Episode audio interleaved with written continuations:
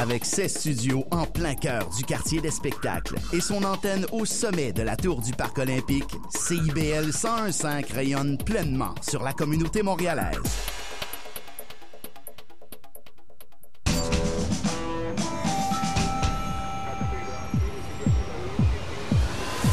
Bienvenue au quartier général.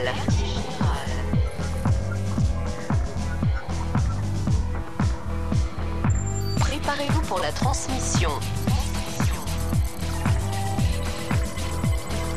Le quartier général, animé par Jordan Dupuis. Sur les ondes de CIBL 101.5, animé Montréal. Animé Montréal, jeudi 18 février 2016.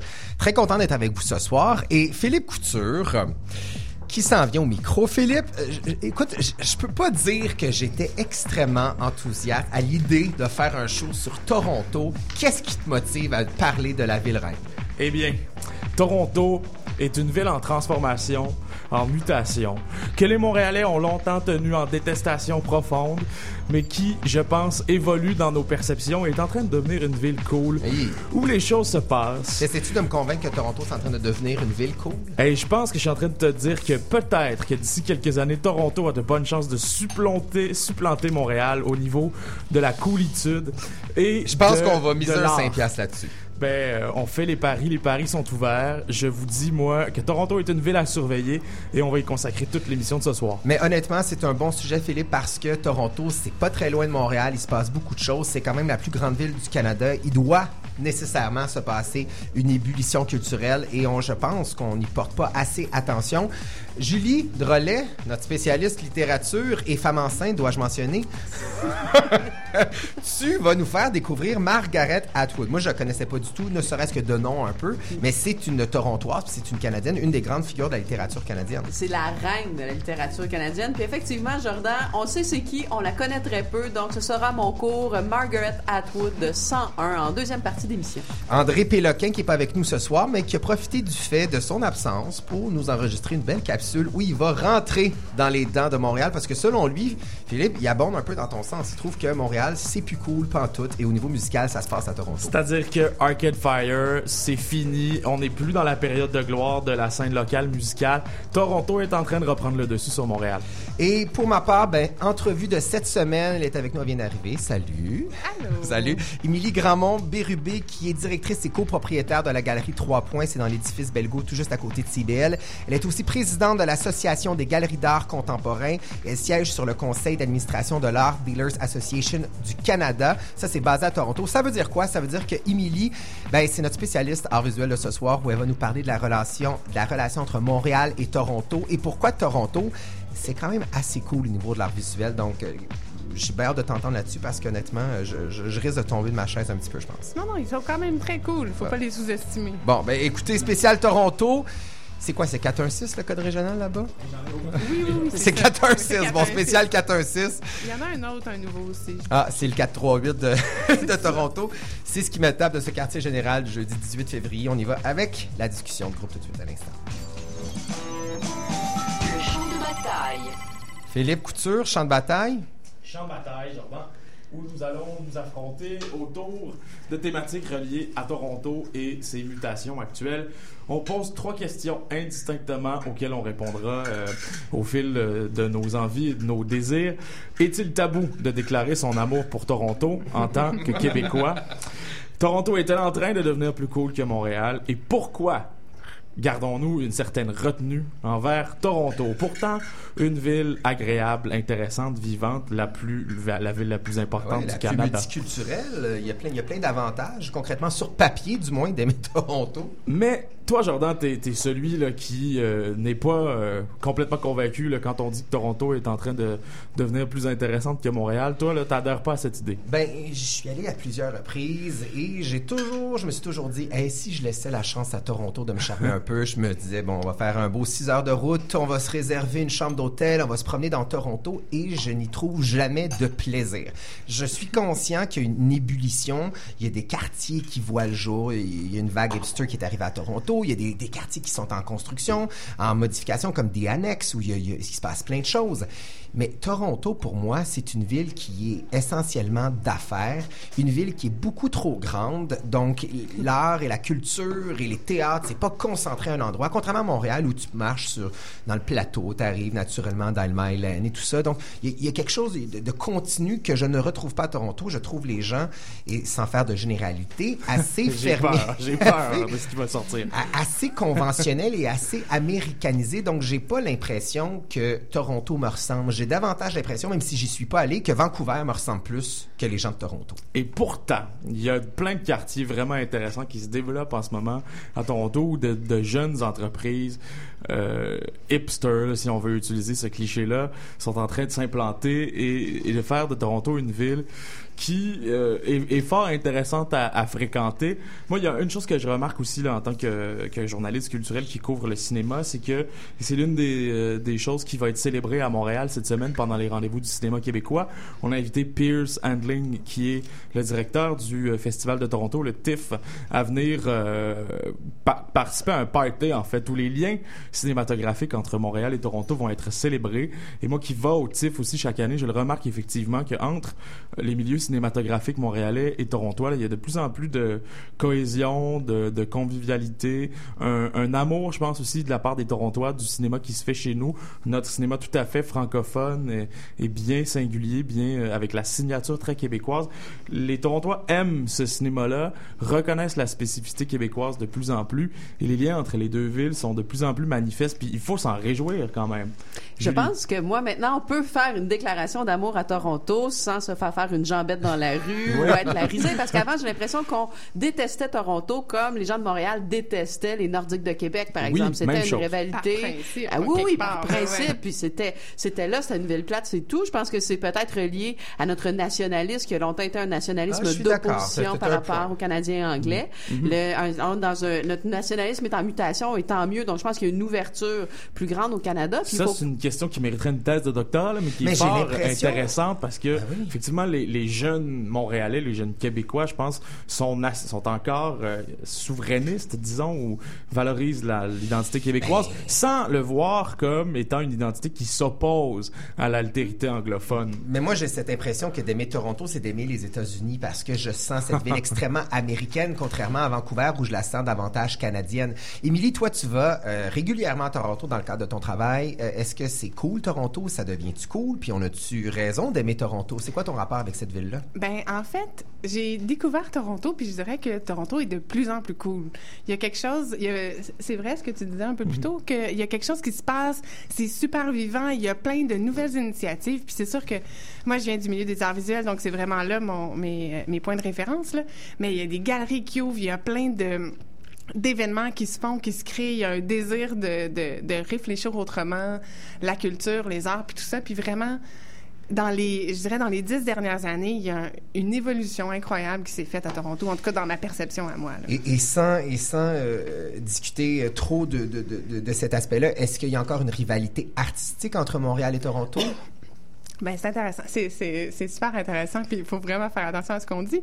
Mais quand on regarde, euh, euh, soyons euh, quand même diplomates, mais quand on regarde dans l'histoire de l'art, toute la, la, la modernité la modernité en histoire de l'art du Cana- au Canada est passée par le Québec. Les, les automatistes, les Bordias, les Riopelle, puis tout ça, c'est, de là qu'est venue la modernité, notre rapport à l'abstraction. Ah, J'aime ce que tu dis, je bois tes paroles. mais c'est clairement, il y a quelque chose, il y a au Québec euh, une mine de culture, il y a euh, une effervescence dans la créativité, puis dans la- une façon de voir les choses autrement qui est différente. Puis je pense que c'est en partie lié à notre culture qui est très différente, qui est euh, même si on, veut- on, on, on se trouve très européen, je pense qu'on est très américanisé aussi. là. Puis il y a toute la question de la barrière de la langue. Pour nous, Québécois, francophones, on voit Toronto comme une ville anglophone. C'est quoi la différence entre Toronto et New York? C'est New York, c'est juste tellement plus cool.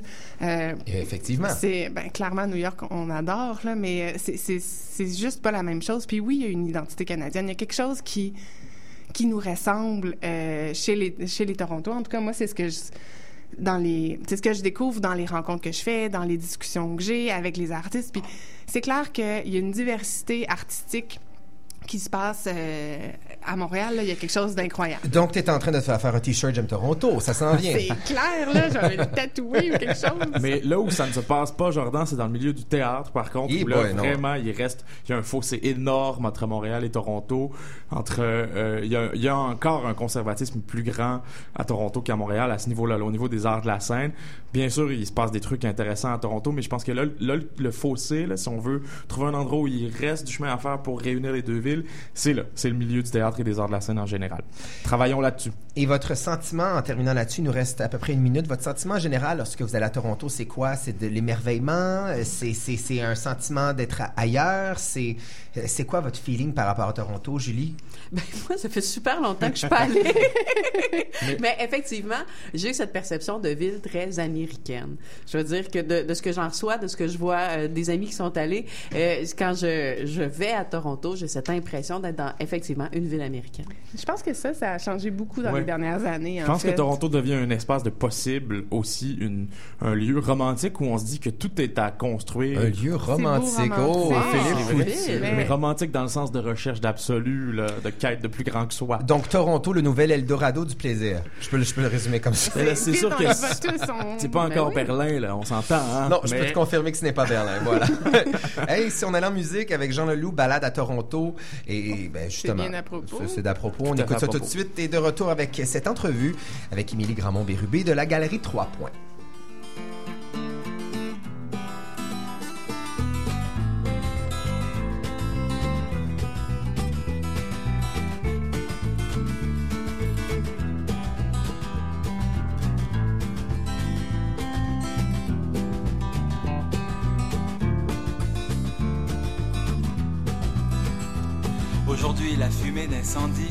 A jauni le ciel et rougi le soleil.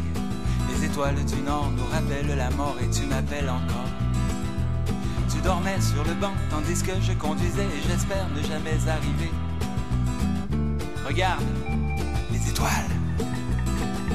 Tant qu'il y aura des étoiles sur le bord de la route,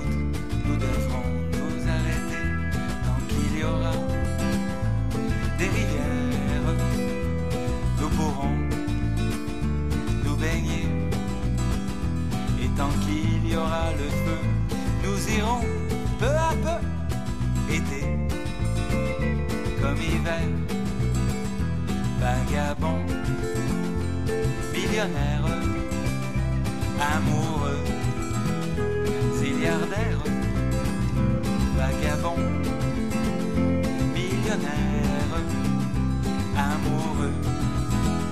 Le temps passe et un jour on est vieux et puis seul et rien ne reste plus que la fierté d'avoir aimé correctement ou la honte et les tourments de ne pas avoir compris. Attends, attends, j'ai quelque chose à te dire.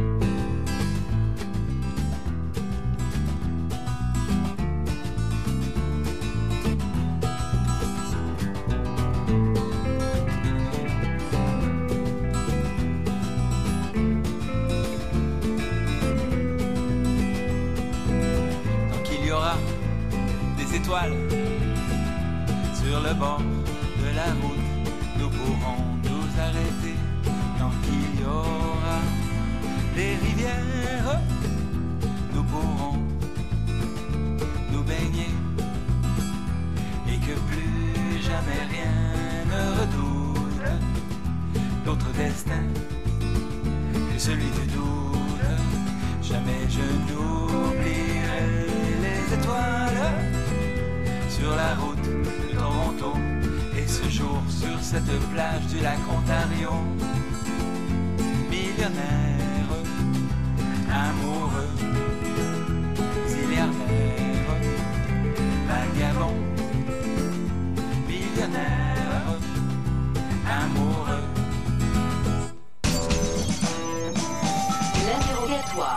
C'est le moment de, le, le moment de l'entrevue de cette semaine. Émilie Grandmont-Bérubé, et Bérubé, vous l'avez entendu tantôt en champ de bataille, c'est la directrice et copropriétaire de la galerie 3 Points C dans l'édifice Belgo. Une galerie qu'elle a rachetée en 2009. Je me souviens, j'étais euh, un peu témoin de tout ça. C'était beau. Beau projet. Tu sortais de l'école et tout ça. Donc, euh, beau projet euh, de, de reprendre une galerie qui fonctionne depuis ce temps-là extrêmement bien. D'ailleurs, tu en es même devenu euh, président de l'Association des galeries d'art contemporain et tu sièges aussi sur le conseil d'administration de l'Art Dealers Association euh, qui est basé à Toronto. Donc, tu baignes plus que jamais dans le milieu de l'art contemporain et, et de mon côté à moi, c'était naturel de t'inviter parce que quand je pense à culture, je me dis Toronto, c'est là que ça se passe au niveau de l'art contemporain. Je me suis toujours fait dire par les artistes ici, Montréal, c'est le bastion de la création, Toronto, c'est là qu'il y a de l'argent. On a mieux Montréal, mais on n'a pas le choix de faire affaire avec Toronto. C'est quoi euh, euh, la relation intrinsèque qu'entretient Montréal et Toronto? Mais je pense que en termes de, marché, c'est certain qu'à Toronto, c'est vraiment important. Dans le sens où euh, toutes les maisons mères de grandes compagnies, des grandes banques, puis tout ça, ça, quand il y a eu une migration vers Toronto, c'est beaucoup des entreprises, je pense aux banques, la, Banque Royale, la Banque de Montréal, la Scotia, ils ont tous des... euh, les grandes banques ont des grosses collections d'œuvres d'art qui sont des clients importants pour nous. Et c'est clair qu'ils sont à Toronto. C'est clair qu'il y a un bassin d'acheteurs à Toronto qui est très important, puis auquel on doit s'adresser, qu'on doit connaître, qu'on doit apprendre à, comprendre aussi, parce que c'est vrai que c'est différent. C'est pas Montréal et Toronto, c'est pas la même scène du tout. C'est pas les mêmes acteurs, c'est pas la même façon de travailler, de réfléchir, d'appréhender les œuvres. Le Fait même langage aussi au niveau langage d'art visuel, probablement ça doit être différent. Ce qu'ils recherchent doit être différent de ce que, ce que les gens de Montréal cherchent aussi. tu sais. En termes de, de recherche artistique, je serais pas prête à, à dire que c'est différent. Je pense que pour avoir travaillé à la galerie, on a travaillé beaucoup avec des artistes de Toronto. Justement en se disant, ben, tu sais, si on veut qu'il y ait des échanges, ça va dans les deux sens. Fait qu'il faut aussi que nous, on accueille des artistes de Toronto, qu'on les présente ici, puis qu'on on fasse découvrir leur travail à une clientèle, à un, un marché montréalais et vice-versa. Et les artistes travaillent vraiment de façon complètement différente. C'est fascinant. Qu'est-ce qui est, qui est en ce moment extrêmement populaire ou en vogue en art visuel à Toronto, qui n'est peut-être pas nécessairement à Montréal, au niveau tant de, de la promotion des artistes? Et quelles sont les principales différences en ce moment entre, entre l'art visuel de Montréal et de Toronto? En termes de production, je pourrais pas. Je pense qu'il y, a- trop de liens. Les, échanges sont trop fréquents. Euh, ça communique vraiment, vraiment très bien. Fait que je, je serais pas prête à dire qu'il y a un courant qui est plus proche, à qui, est, qui est plus fort à Montréal puis qui l'est moins à Toronto. En termes euh, de différence par rapport au, marché, je pense que à, Toronto, il y a un- une facilité à parler, à parler plus de sous, la question du marché, la, la valeur des œuvres est différente aussi. Donc, l'argent est facilement plus abordé. C'est quelque chose qui est moins tabou, probablement. Absolument, vraiment. Mais il y a peut-être plus de d'acheteurs aussi, c'est-à-dire est-ce que c'est dans la culture anglophone torontoise plus ancré d'acheter des œuvres d'art, De collectionner, c'est de sûr. collectionner, c'est Ouais, la philanthropie, euh, les Oui. anglophones sont très forts là-dessus. Même ben le oui. mécénat aussi, ça c'est un autre rapport à- au Exactement. financement, mais le mécénat est certainement plus fort. Et quel est le regard que portent les gens de Toronto vers Montréal? Parce que pour avoir du texte plusieurs artistes, c'est souvent à contrario qui doivent faire affaire avec Toronto. Ils se disent, moi, je- si je pouvais vivre à Montréal et vendre essentiellement au Québec, je le ferais. Toronto, j'y vais parce que l'argent est là. Donc, c'est une relation qui est un peu euh, obligatoire. Est-ce que c'est le même regard que portent les gens de Toronto vers Montréal? Est-ce qu'on est leur petit frère pauvre? Non, on est comme sexy, en fait. On est, euh, on est les petits, les, les, les jeunes sexy, euh, vraiment hip, puis on réfléchit différemment, on pense différemment, on a une, on a une facilité d'aborder des choses puis de, de réfléchir qui est pas la même. Combien de fois je me suis fait dire Oh my God, you're so French, you're so French. Puis je- pourtant, je comprends pas, tu sais, il me semble. Mais il y a quelque chose dans notre attitude, dans notre approche qui est très différente. Je discutais avec toi avant l'émission, tu me disais que cette espèce de relation naturelle qui existe depuis plusieurs années, de Montréal Création, Toronto, la vente, euh, est en train de s'effriter ou du moins de se modifier au fil des, des, des, euh, des, des foires qui voient le jour à Toronto, au fil du marché qui change. Qu'est-ce qui a changé entre Montréal et Toronto euh, au niveau de la relation, que ce soit créative ou d'affaires, si tu compares ça en 2009, parce qu'on est quand même presque dix ans plus tard? Euh, vraiment, euh, je pense que les, liens se font plus se font plus facilement. Je pense que euh, le marché à Toronto, c'est clair qu'il est plus important. Le marché de l'art à Toronto, il est, plus fort que celui de Montréal. Ça veut pas dire qu'il est particulièrement en santé non plus. Au Canada, on a vraiment beaucoup à faire, beaucoup de travail à faire en termes de, dynamiser le marché de l'art. Il y avait une depuis de- depuis le début des années 2000, il y avait une foire à Toronto, Art Toronto, la Toronto International Art Fair, qui existe, qui, euh, qui rassemblait les meilleures galeries au Canada, de, de- des galeries d'art euh, plus historiques, des galeries d'art plus commerciales, des galeries en art contemporain, actuel, euh, beaucoup plus pointues. Et ça, ça faisait 15 ans que c'était là. Et il y a deux ans, la GAC, qui est l'Association des galeries d'art contemporain, qui est basée à Montréal, mais qui représente des membres de partout au Canada, a réagi à une demande qui venait de la part de nos membres à créer une nouvelle foire à Toronto. C'est ce qu'on a fait. Ça a été un défi euh, vraiment... euh, ça l'est encore. C'est un, défi important. Et ça change le panorama, le, le paysage du marché de l'art canadien, dans le sens où on a créé avec la GAC une petite foire qui s'appelait euh, qui s'appelle Feature, qui est une foire qui regroupe une trentaine de galeries. Oui, qui existe Euh, depuis 2000, Non, la Feature, ça existe depuis deux ans. C'est Art Toronto qui était la foire plus grosse. qui a migré vers... c'est en fait c'est deux c'est deux propositions complémentaires. Feature c'est vraiment quelque chose de vraiment plus pointu avec des galeries en art actuel, une recherche qui est peut-être euh, plus proche des institutions muséales et tout ça. On s'adresse à une clientèle qui est clairement plus plus ciblée, plus pointue. Et c'était une demande autant des galeries que des collectionneurs. Et ça me fait penser, étrangement, je ne sais pas si c'est en réaction à ce qui se passe à New York le l'an dernier, il y a eu quoi? C'est Freeze, si je me trompe pas? Oui, oui, oui. Freeze à New York, ça Exactement. fait, je pense, que ça fait trois ans qu'ils sont Exactement. arrivés à Donc, qui est pour un marché pointu d'art contemporain actuel. Il y a bien de, il y a bien de l'installation qui se fait là. Il y a quelque chose de très, très pointu. Est-ce que c'est un peu pour compétitionner le marché américain? Y a-tu Euh, un peu de ça? euh, je serais pas prête à dire que c'est pour compétitionner le marché américain, c'est pour euh, présenter une offre qui soit différente, qui soit complément- complémentaire. En fait, je pense que complémentaire c'est vraiment le mot clé là, dans le sens où il y a de l'art. l'art, on l'appréhende, on l'approche de plein de façons différentes. Euh, on peut euh, avoir envie de- de- d'acheter des œuvres, des valeurs super établies, des Riopelle, des Jack Bush, des du groupe des sept et tout ça.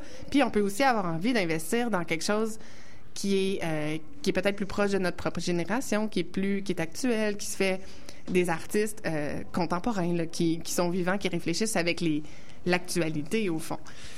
Émilie, Mais- c'est. Oui, euh, tu voulais ajouter quelque chose? Non, je, je pensais que tu avais ajouté quelque chose, Gilles Drolet.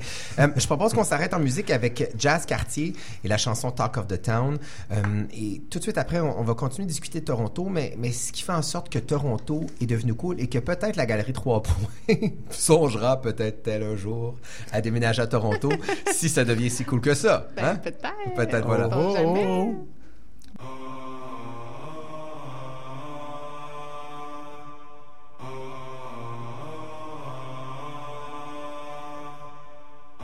I am the prince of the city. I am the talk of the town. Nobody else fucking with me. Cause I am not fucking around. I am the prince of the city. I am the talk of the town. Nobody else fucking with me. Cause I am not fucking around. I am the prince of the city. I am the talk of the town. Nobody else fucking with me. Cause I am not fucking around. Prince of the city. I am the talk of the town. Nobody else fucking with me. Cause I am not fucking around. I am the prince of the city. I am the talk of the town. Nobody else fucking with me. Cause I am not fucking around. They say I sound like this, sound like that. Well, all them niggas that I sound like, sound like jazz. Fell off for a bit till I bounce right back. But I'm that nigga right now, Don't that sound right, Lance. Pray to God it's in my last record. If it is, there ain't no half stepping. Nah. I heard I lucked out with the MIP, but me and Lance is back. The new MIB, man, I'm a downtown legend. Everybody feels strategic. You are not worthy of my presence. Black angel, I ain't going to heaven, man. It's fuck paranoia. It's feeling like Armageddon. Now it's time to collect. Mine and my rent. Step on my turf. Bitch, watch your step. Pardon my manners. I haven't slept. The old me just died. Ask if I wept. The new me came back. Ask where I went. Holes in my roof. I ain't content. Band on my Bible. I don't repent. I am the star. This is my event. Damn jazz and back on they shit. Now all them haters back on their dick. Made an agenda, no plans to forget it. If you step in my way, then you plan to get hit. I ain't finna spare nobody. I ain't tryna hear nobody.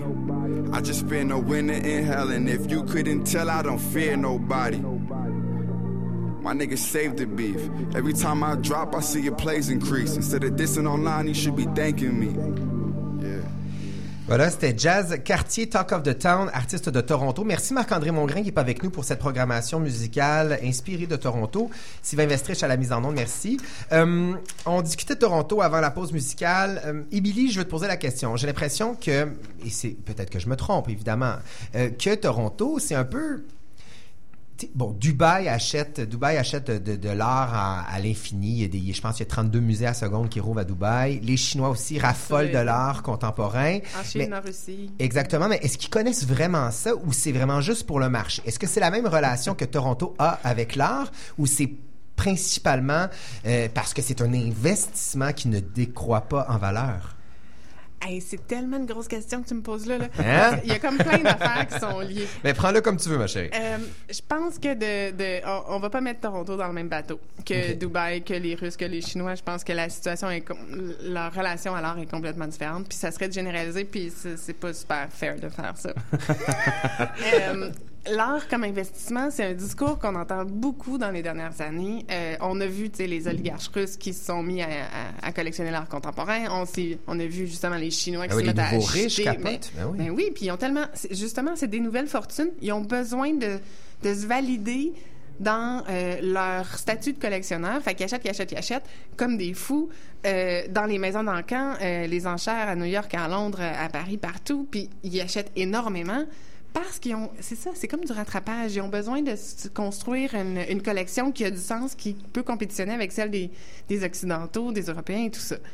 Toronto, euh, je pense pas qu'on soit là, là. Ça serait vraiment de leur Donc, il y a- davantage une compréhension de, de, de, de l'art et un amour de l'art qui est peut-être vraiment plus proche de Montréal, en fait. Ben, je pense que oui. Puis surtout, tu sais, mon, mon travail comme galeriste, c'est d'être en lien, en- de mettre en lien les artistes puis les collectionneurs. C'est de raconter des histoires puis de faire en sorte que les, les, les amateurs d'art, les collectionneurs, ils comprennent le travail des artistes.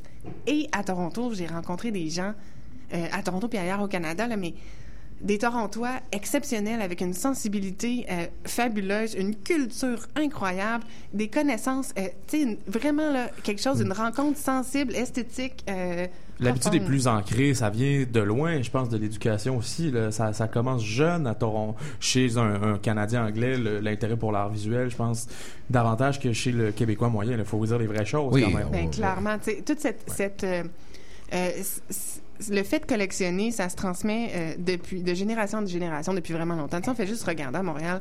C'est clair que tout ce qui est lié à la, aux collections, aux grosses collections, aux- les, gros collectionneurs qui ont des collections phénoménales depuis des, des- des années, des générations, mais c'est surtout des anglophones.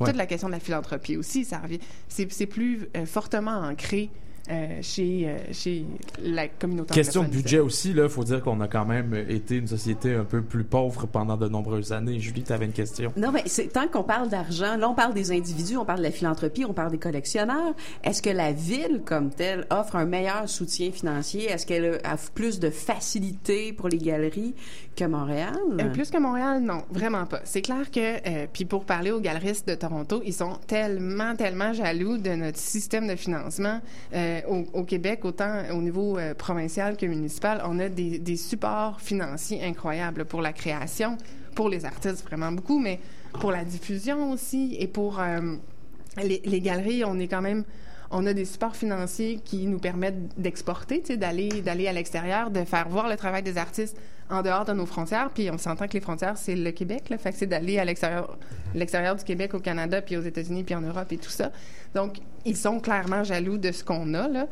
Euh, mais il y a des supports. euh, il y a le Conseil des arts de, de- de l'Ontario, de Toronto. Il y, il y a vraiment des supports. Puis beaucoup de, de mécénats, puis de- d'entreprises qui vont financer Un soutien qui est présent et qui est euh, Vraiment, constant et qui est ancré dans les valeurs de, Ben, tu l'as dit, euh, Philippe, de la, de- des Canadiens anglais. C'est très anglo-saxon comme Exact. euh, manière Ben oui. de, de voir euh, le financement de l'art. là. Ça, c'est clair. Émilie Gramont-Bérubé, tu restes avec nous pour l'autre demi-heure. oui. Tu vas nous parler d'Evergone. Hein, Oh, Ça s'en vient à ta galerie. Donc, c'est Émilie Gramont-Bérubé, directrice et copropriétaire de la Galerie 3 Points, aussi présidente de l'Association des galeries d'art contemporain et elle siège sur le conseil d'administration de l'Art Dealers Association. C'est des titres qui sont quand même prestigieux, je te rappelle. Je suis content. Je suis fier de toi. C'est comme un peu. Ouais, exactement. T'es, t'es cool. T'es cool. Euh, tu restes avec nous pour la prochaine demi-heure. On y va en pause publicitaire et de retour avec André Péloquin, Julie Drolet qui nous fait Margaret Atwood 101 et la suite de ce quartier général du jeudi 18 février, spécial 416, spécial Toronto. Avis au Noctambule montréalais. Le samedi 27 février, c'est la 13e édition de la Nuit Blanche à Montréal. Plus de 200 activités. Art souterrain, trois quartiers, deux pôles. Art visuel, cinéma, sport, musique, jeux. Et bien plus. Utilisez les navettes gratuites de la STM ou le métro, ouvert toute la nuit. Détails sur l'application gratuite du Montréal en lumière. Le samedi 27 février, la nuit vous appartient. Moi, ma retraite, je vais la passer sur le fleuve. La grand voile sortie, je vais profiter du son des vagues, de l'air du large. Et découvrir la rivière, parce qu'on aura enfin le temps de pagayer, chacun sur notre kayak. Ce que je veux, dans le fond, c'est juste d'aller au lac, sortir la chaloupe, peut-être même taquiner la truite de temps en temps. Quel que soit votre projet d'avenir, placez-le en lieu sûr avec les obligations à taux progressif d'Épargne Placement Québec pour votre REER. Parlez-en avec l'un de nos agents d'investissement au 1-800-463-5229. Ouh, Ronnie D. Ah, c'est pas encore raison? Je suis Ronnie D. N'ajustez pas votre appareil. On Drive my cab, I listen to Ronnie D. Votre oiseau de nuit. God, he's so funny. Ronnie D. Oh. C-I-B-L. Pour animer. Le son de la Caraïbe à Montréal. Dans le détour, nouveauté musicale indie rock anglophone. 11e année de diffusion, nouvelle plage horaire. Maintenant tous les jeudis de 20h à 21h30. Animé par Antoine Léveillé sur les ondes de CIBL 101.5 Montréal. CIBL. Quartier général. Toujours avec la gang du QG jusqu'à 20h ce soir pour ce spécial Toronto où on se questionne sur notre rapport culturel avec la ville, la ville reine de notre cher beau Canada. Hein? Philippe Couture, belle idée que tu as eue. Qu'est-ce qu'on boit? Parce qu'on boit toujours du vin? On ne boit pas un vin canadien, mais un vin italien. Oh mon Dieu, que je suis déçu de toi. C'est un Refosco du domaine de la Carline en Vénétie. Alors, un vin euh, de saveur intense et longue en bouche sur des tanins doux. Il est excellent. C'est un vin qui nous est fourni par l'agence Bacchus 76. On remercie Évidemment. Sébastien. Ben merci Sébastien de ce délicieux vin. Je dois dire qu'il est vraiment très bon. Ça se boit un petit peu comme, comme trop facilement, je dois dire. Julie Drolet. la bouteille, assurément. oui, c'est ça, exactement. Margaret Atwood. Nom que vous avez probablement déjà euh, entendu, donc figure extrêmement importante de la littérature canadienne. Elle vient de Toronto. Euh, pourquoi qu'elle est tant méconnue ici? Parce que tu me parlais d'elle avant la réunion, euh, avant l'émission, et mon Dieu, on ne, tarit pas d'éloges à son égard. Eh bien, en fait, c'est la reine de la littérature canadienne. C'est pas juste la, reine de la, littérature torontoise, mais vraiment de la littérature canadienne. C'est la plus lue. C'est celle qui a gagné le plus de prix. Évidemment, nous, au Québec, on a une très grande méconnaissance de la littérature canadienne anglaise pour des raisons qu'on a déjà nommées en début d'émission. Et donc, aujourd'hui, je, je vais en profiter. Ça va être vraiment... euh, Un Margaret Atwood 101 tout à pour fait. les nuls. Ouais, voilà. Oui, puis on va commencer par sa date de naissance. N'est-ce pas le meilleur début au monde? Margaret Atwood est née en 1939. Elle a près de 77 ans. Elle publie encore aujourd'hui. Euh, pourquoi je parle de sa date de naissance? Parce que Parce que c'est le début de la Deuxième Guerre mondiale, puis c'est important dans son œuvre. Tout à fait, le Oh, totali- Philippe Couture, on ne- ne rate pas l'occasion. pour un champion, Philippe Tout à fait, Couture. J'aime ça, les bons étudiants. Parce que le totalitarisme va prendre, est une des thématiques fondamentales dans son œuvre. Et encore aujourd'hui, Margaret Atwood regarde la politique canadienne, la politique mondiale. Elle est très inquiète de ce qui se passe. Pour elle, elle ne prend pas ça à la légère. Elle dit l'histoire se répète, on se doit d'être prudent. Elle a écrit des œuvres absolument épouvantables comme Stephen Harper. Cela dit, selon moi, tout était mérité. Mais, euh, donc, et elle a fait un article absolument délirant dans The Guardian où elle parlait de la coupe de cheveux des politiciens euh, canadiens. Donc, elle est encore très impliquée par- dans, ce, dans le milieu politique et elle craint toujours cette arrivée du totalitarisme. Euh, et donc, Margaret Atwood, euh, on va la reconnaître pour... euh, elle donne dans la science-fiction, entre autres. Une des rares femmes qui va donner dans la littérature de science-fiction. On la reconnaît pour ses récits de dystopie. La dystopie, c'est le contraire de l'utopie. Donc, c'est une, c'est un rêve négatif, pessimiste, qui se passe dans une société terrorisante. Un des meilleurs exemples, c'est sûrement 1984 de George Orwell. Et Mhm. donc, Margaret Atwood va toujours avoir des récits qui se passent dans le futur, dans des sociétés inquiétantes. C'est carrément sa signature. Avec des personnages féminins de, de science-fiction aussi, ce qui est aussi pas nécessairement fréquent. En fait, c'est une des premières et ça y a pris beaucoup de temps en fait d'intégrer les personnages féminins dans son univers parce que elle disait en fait que ça n'existait pas des personnages féminins dans la Ben science-fiction. non, c'est ça, c'est vrai. Et ça semble encore à ce jour un univers qui est, qui est exclusivement, ou du moins très à grande majorité masculin. Ne serait-ce que dans les thèmes abordés, les types de personnages, même les auteurs. Je veux dire, a- Ah. ça, ça pullule pas, là, les auteurs de, de, Ah. de science-fiction. à un point tel où ses trois premiers romans, elle les signait M.E. Atwood qui est Margaret Eleanor Atwood, mais elle ne signait pas de son nom Mm. de femme, euh, justement pour pas qu'il y ait de préjugés, parce Mon que c'est comme Georges qui- Sand, là, comme si on était de retour à cette époque. Oui, et là, elle était obligée, à un certain moment donné, le succès était tellement grand autour de ses premières œuvres, elle était obligée de signer de son vrai nom. Et elle, ce qu'elle dit, elle dit, il n'y a, aucune femme dans les récits de Tolkien. là. Il y a trois femmes dans les récits de Tolkien, dont une grosse araignée dégueulasse, ce qui parle un peu là, de la place de la Oui, femme. exactement. Et c'est quoi cet impact-là de, de la femme écrivaine sur notre littérature canadienne? Parce qu'elle a créé du moins quelque chose. Ben, c'est une œuvre qui est fondamentale. Une de ses œuvres les plus marquantes, sûrement ça tout le monde en a entendu parler, c'est La Servante écarlate, qui a été publiée en 1984, qui représente bien aussi les thématiques importantes chez Margaret Atwood, c'est-à-dire l'omniprésence euh, de la religion. Dans ces univers, la religion, euh, le fanatisme religieux prend une place importante et tout ça, c'est toujours mélangé à cette idée de totalitarisme politique. Donc, même dans ses romans les plus récents, elle ramène cette idée-là. On est toujours dans un univers très inquiétant. Et donc, moi, je vais vous lire un extrait de La Servante écarlate pour vous donner un peu euh, une idée de ces phrases qui sont très limpides, très claires. Les récits de Margaret Atwood sont complexes dans leur narration. Plus euh, elle avance en âge, plus ses récits sont complexes dans la narration, mais elle reste toujours avec une phrase qui est assez simple et qui est excessivement limpide. Est-ce que c'est bien traduit en français? Qui est traducteur? Euh, elle est traduite chez Robert Laffont et c'est bien fait. Mhm. Je n'ai pas, je l'ai peu lu en anglais, donc je pourrais difficilement donner le penchant, mais de ce que j'ai vu, c'est quand même bien fait. On est très loin d'une euh, traduction franchouillarde, c'est euh, c'est ce qu'on craint le plus. Donc la servante écarlate Surtout pour- chez une auteure canadienne anglaise Ah qui mérite bien d'être traduite dans une langue plus proche de l'Amérique. Voilà. Mais elle est publiée chez une maison parisienne et non pas québécoise, et ça, c'est un peu paradoxal. Mais ça, Tout on à y fait. reviendra. Oui, c'est vrai. donc, pour vous donner un peu l'idée euh, de l'histoire, La Servante écarlate, euh, nous sommes dans un univers futuriste, dans une dystopie, une société donc très pessimiste, où il y a un taux de dénatalité absolument effarant. Les gens veulent avoir des enfants. Il y a une communauté religieuse qui fonde un institut où on oblige les femmes à avoir des enfants et donc on les conserve pour leur matrice. Et donc, il y a une femme qui est euh, emprisonnée dans cette communauté-là et elle a deux choix. Est-ce qu'elle se révolte contre le pouvoir et elle perd le peu qui lui reste ou elle s'adapte dans ce pouvoir-là? Est-ce qu'elle s'a- s'affaisse littéralement? Et donc, je vais vous lire un extrait. Soyez sensibles, entre autres, à cette impression de, d'enfermement euh, qui est présente dans l'extrait. À pas de loup, je parcours le couloir mal éclairé. Je gravis l'escalier ouaté et regarde ma chambre. Là, je m'assieds sur la chaise, lumière éteinte, vêtue de ma robe rouge, agrafée et boutonnée. On ne peut pas penser clairement que tout habillé. Ce qu'il me faut, c'est une perspective, l'illusion de profondeur, créée par un cadre, la disposition des formes sur une surface plane. La perspective est nécessaire. Autrement, il n'y a que deux dimensions. Autrement, l'on vit le visage écrasé contre un mur.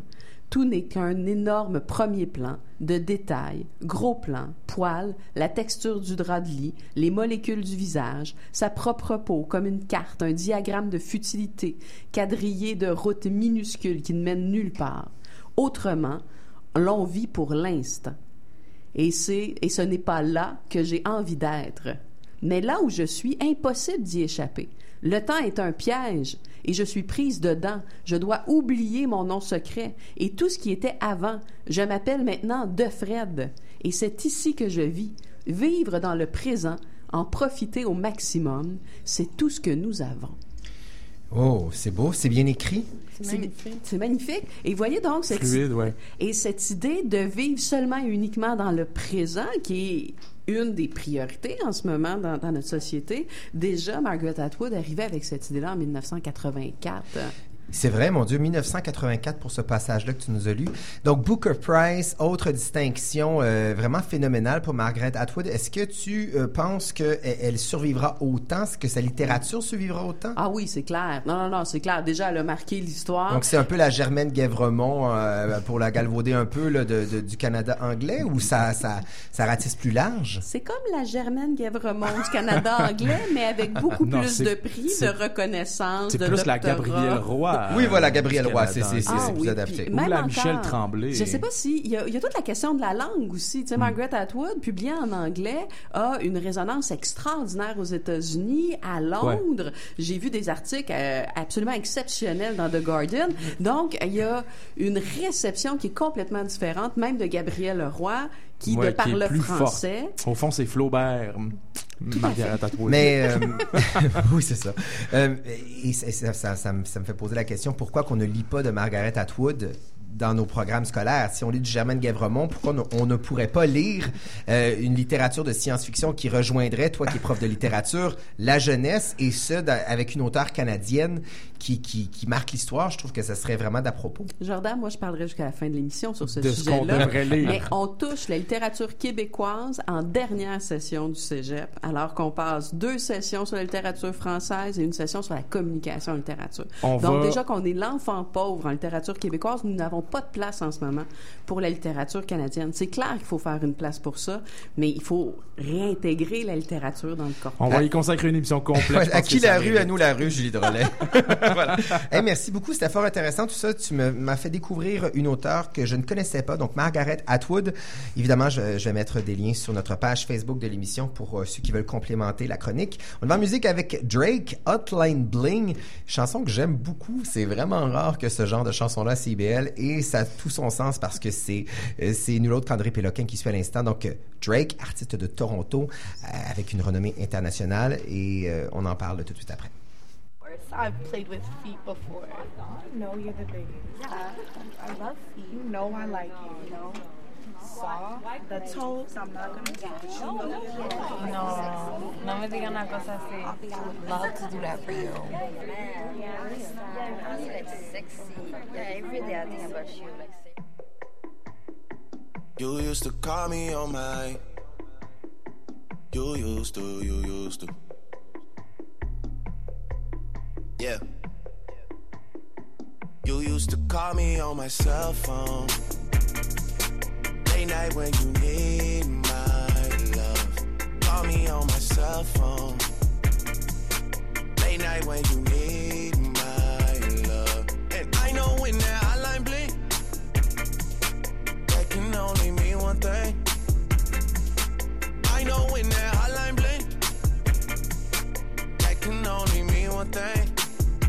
Ever since I left the city, you got a reputation for yourself now.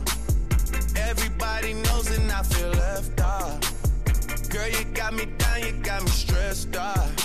Cause ever since I left the city, you started wearing less and going out more. Glasses of champagne out on the dance floor. Hanging with some girls I never seen before. To call me on my cell phone. Late night when you need my love. Call me on my cell phone. Late night when you need my love. I know when that hotline blink, that can only mean one thing.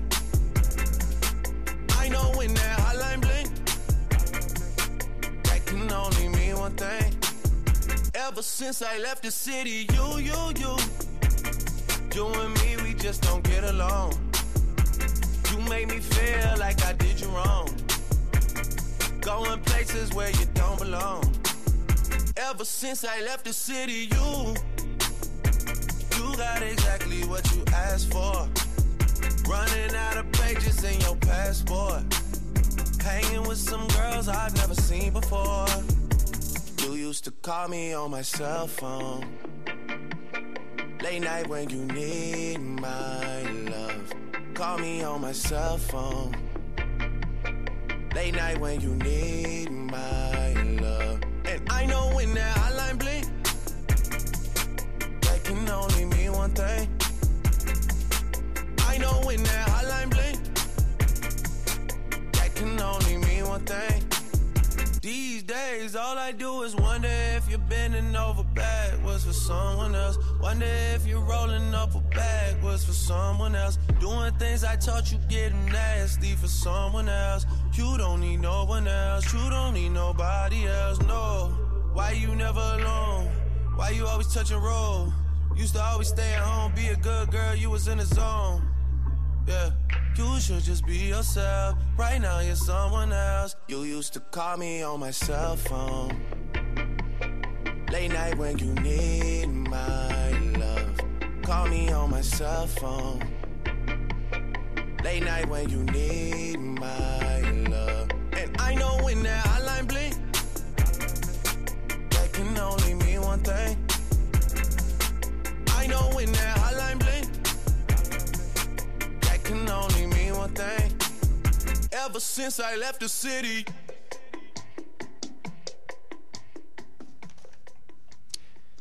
boulet rouge qui suit à l'instant d'André Péloquin. Pourquoi tir à boulet rouge? Vous savez, on l'utilise rarement, mais c'est lorsqu'on qu'on rentre dans quelque chose. Et là, ben, André Péloquin, il va pas de main morte. Il trouve que Montréal, c'est vraiment poche au niveau musical et que Toronto, c'est là que ça se passe. Alors, il nous a préparé un petit quelque chose fort intéressant. On écoute ça tout de suite et de retour avec la suite du quartier général.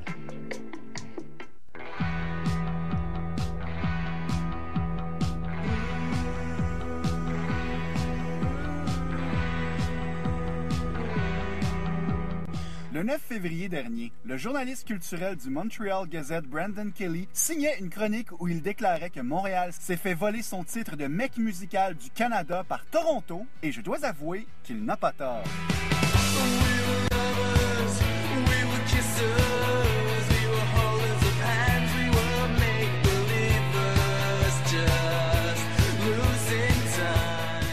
Une décennie déjà, Montréal héritait de ce fameux titre après que des journalistes du Spin Magazine et du New York Times découvraient la fameuse scène musicale montréalaise alternative qui était alors dominée par Wolf Parade, Arcade Fire, The Stills et du côté francophone, Malajube.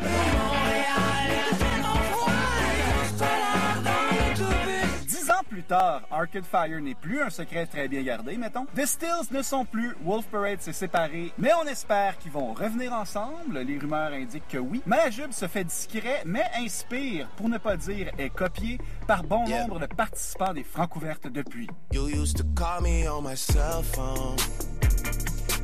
Late night when you need love.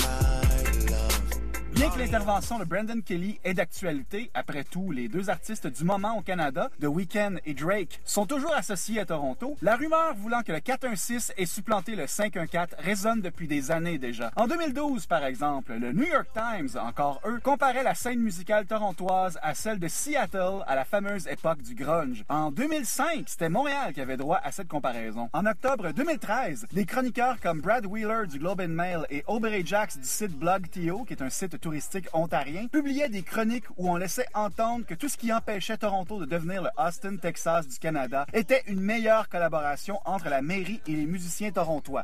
Il faut dire qu'à l'époque, c'était toujours l'incroyable Rob Ford qui était à la tête de la métropole. One, two, three, four. Tell me that you love me more.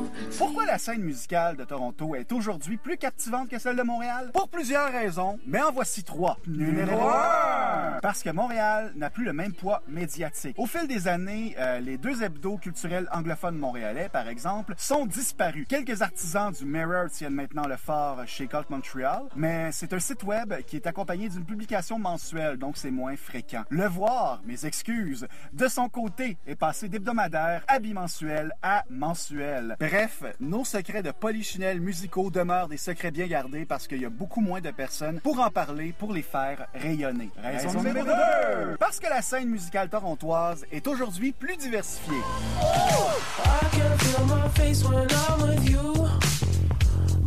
Love it.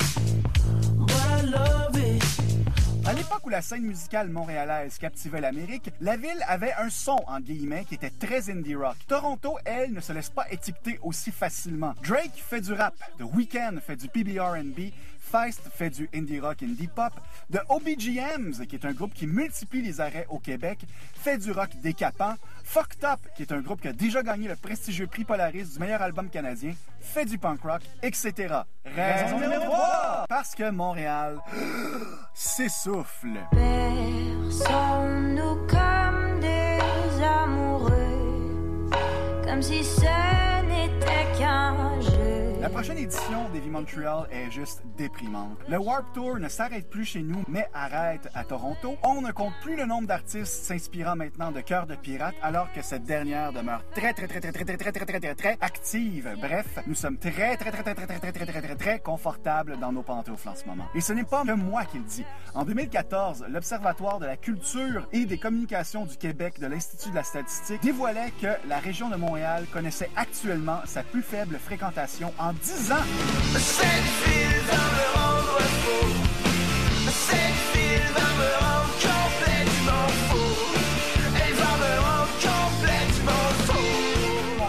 je t'invite à te réveiller, à recommencer à prendre des risques et surtout à t'amuser plutôt que de jouer la proverbiale game. Parce que les artistes en tournée, là, qui viennent nous voir en concert et qui lancent entre deux chansons Hey, hier, on était à Toronto, là, c'était beaucoup moins fun que ce soir à Montréal.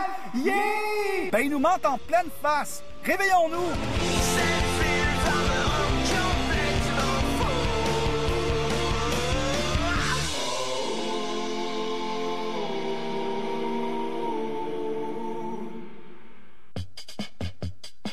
We used to leave the blue lights on, and there was a beat. Ever since you have been gone, it's all caffeine free. Faux punk fatigue said it all before. They try to kick it, their feet,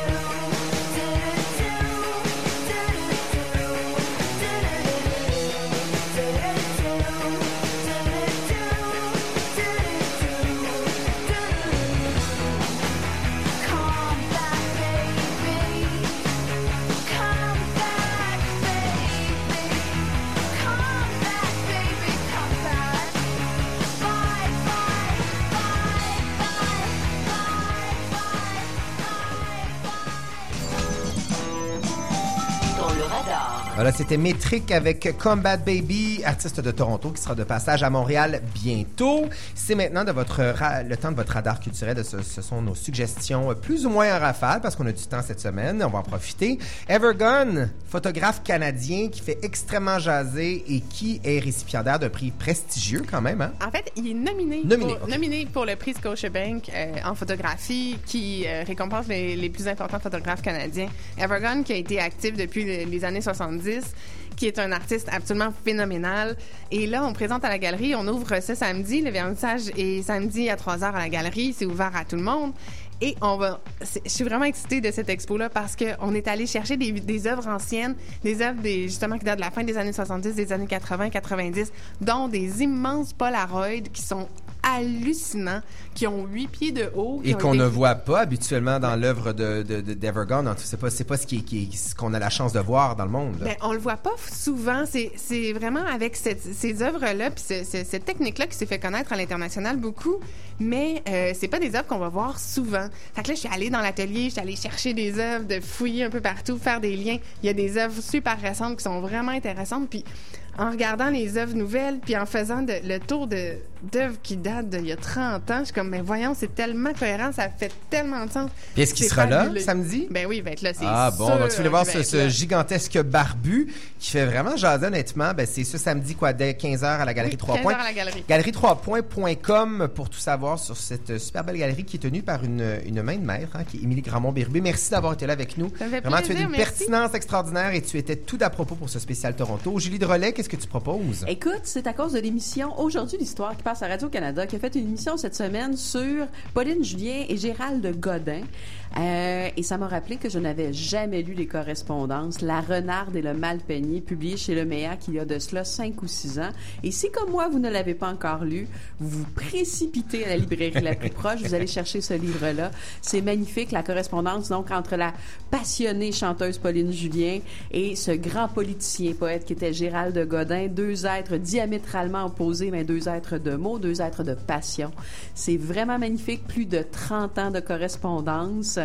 Euh, je suis littéralement engouffrée par ça depuis deux Et j'ai un jours. petit coup pour toi. Il y a une amie à moi qui s'appelle Annick Lefebvre, qui est une auteure de théâtre qu'on connaît bien, qui travaille sur un show justement entre la relation de Pauline Julien et, et de notre cher ami. Donc, euh, Tout le temps la face d'un scoop, Ah oui, ah oui. Puis en même temps, lorsque vous allez passer à la librairie, prenez donc un petit La Servante écarlate de Margaret Atwood hein, pour, pour rendre justice à notre Julie Relais. Et moi, je vous parle quelques secondes du spectacle qui s'appelle Le miel est plus doux que le sang. C'est le titre, vous le savez probablement, d'un tableau de Tableau de 1941. C'est aussi le titre d'un spectacle au théâtre Denis Pelletier qui est, euh, qui est présenté jusqu'au 27 février, mise en scène de Catherine Vidal, metteur en scène que j'adore. Ça parle de quoi?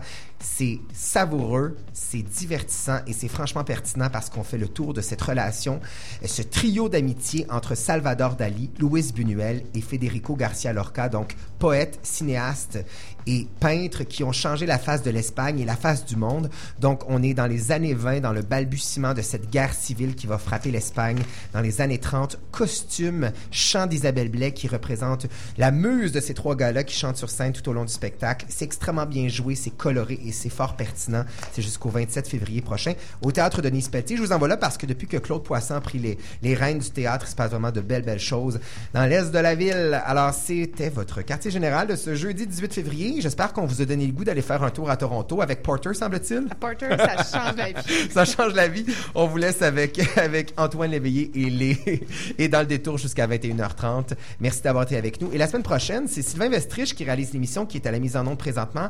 On parle de famille dysfonctionnelle. Il me semble que c'est un thème qui lui ressemble beaucoup, beaucoup. De retour la semaine prochaine pour un autre QG.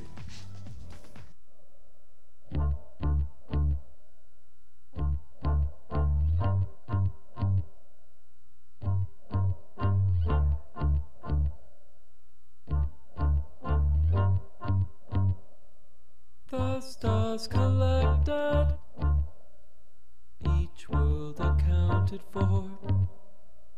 Freed all the children, seems there is nothing more.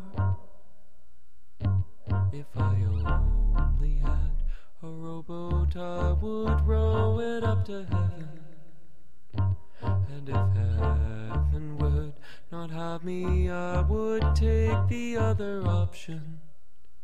I will seek out my own satisfaction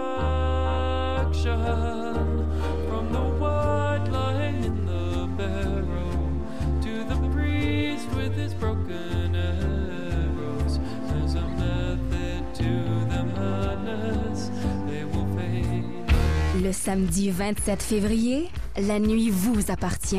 Ne manquez pas la 13e édition de La Nuit Blanche à Montréal. Visitez montréalenlumière.com pour passer la nuit avec nous. Cette chanson-là, tu sais, mes parents, ils saillissent vraiment. Fait que c'était juste un message comme arrêtez. C'est ju- c'est juste des messages que je veux faire. Puis comment ils ont réagi, tes parents, à cette chanson-là? Ben, c'est leur préféré, puis ça sent bien correct. Eux autres, ces deux-là. Hey, c'est génial. Mais c'est vrai que c'est- particulièrement touchant de t'entendre. On sent que ça vient vraiment du fond. C'est une belle découverte qu'on fait ce matin. Donc, nouveau EP qui est sorti, on le rappelle, quoi, le 5 février dernier? Oui, oui, C'est et qui est disponible sur iTunes. Tout à fait. Marianne Côté à surveiller parce qu'il y aura un lancement d'album également printemps prochain. Les oranges pressés, en semaine, dès 6 heures. Bourbon et limonade. Bonjour, ici Laurence Elie. Je vous invite à mon émission Bourbon et limonade où je vous propose mes trouvailles et coups de cœur country chaque semaine sur les ondes de votre radio communautaire. Les samedis matins, dès 5 heures. Avec ses studios en plein cœur du quartier des spectacles et son antenne au sommet de la tour du parc olympique, CIBL 1015 rayonne pleinement sur la communauté montréalaise.